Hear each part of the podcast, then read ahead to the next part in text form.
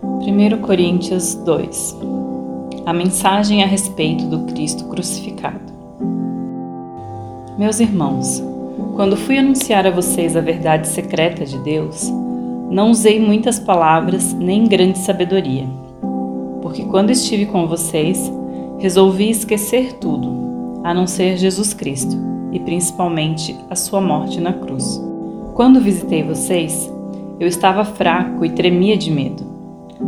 Meu ensinamento e a minha mensagem não foram dados com uma linguagem de sabedoria humana, mas com provas firmes do poder do Espírito de Deus.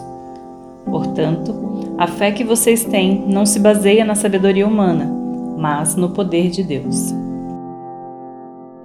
A sabedoria de Deus.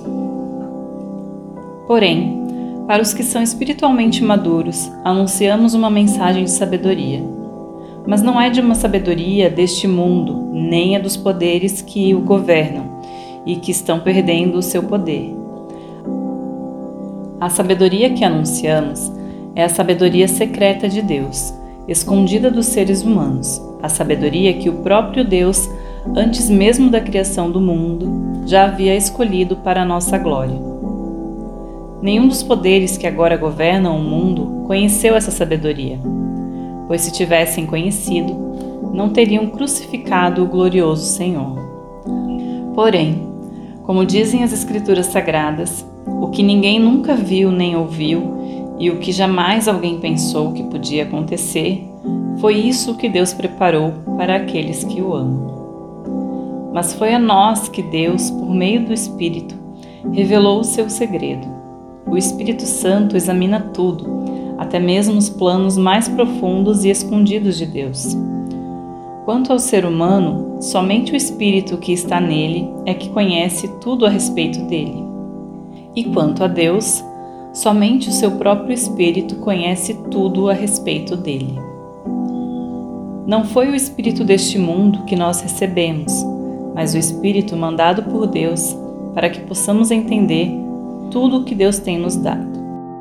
Portanto, quando falamos, nós usamos palavras ensinadas pelo Espírito de Deus e não palavras ensinadas pela sabedoria humana. Assim, explicamos as verdades espirituais aos que são espirituais. Mas quem não tem o Espírito de Deus não pode receber os dons que vêm do Espírito, e de fato nem mesmo pode entendê-los. Essas verdades são loucura para essa pessoa porque o sentido dela só pode ser entendido de modo espiritual.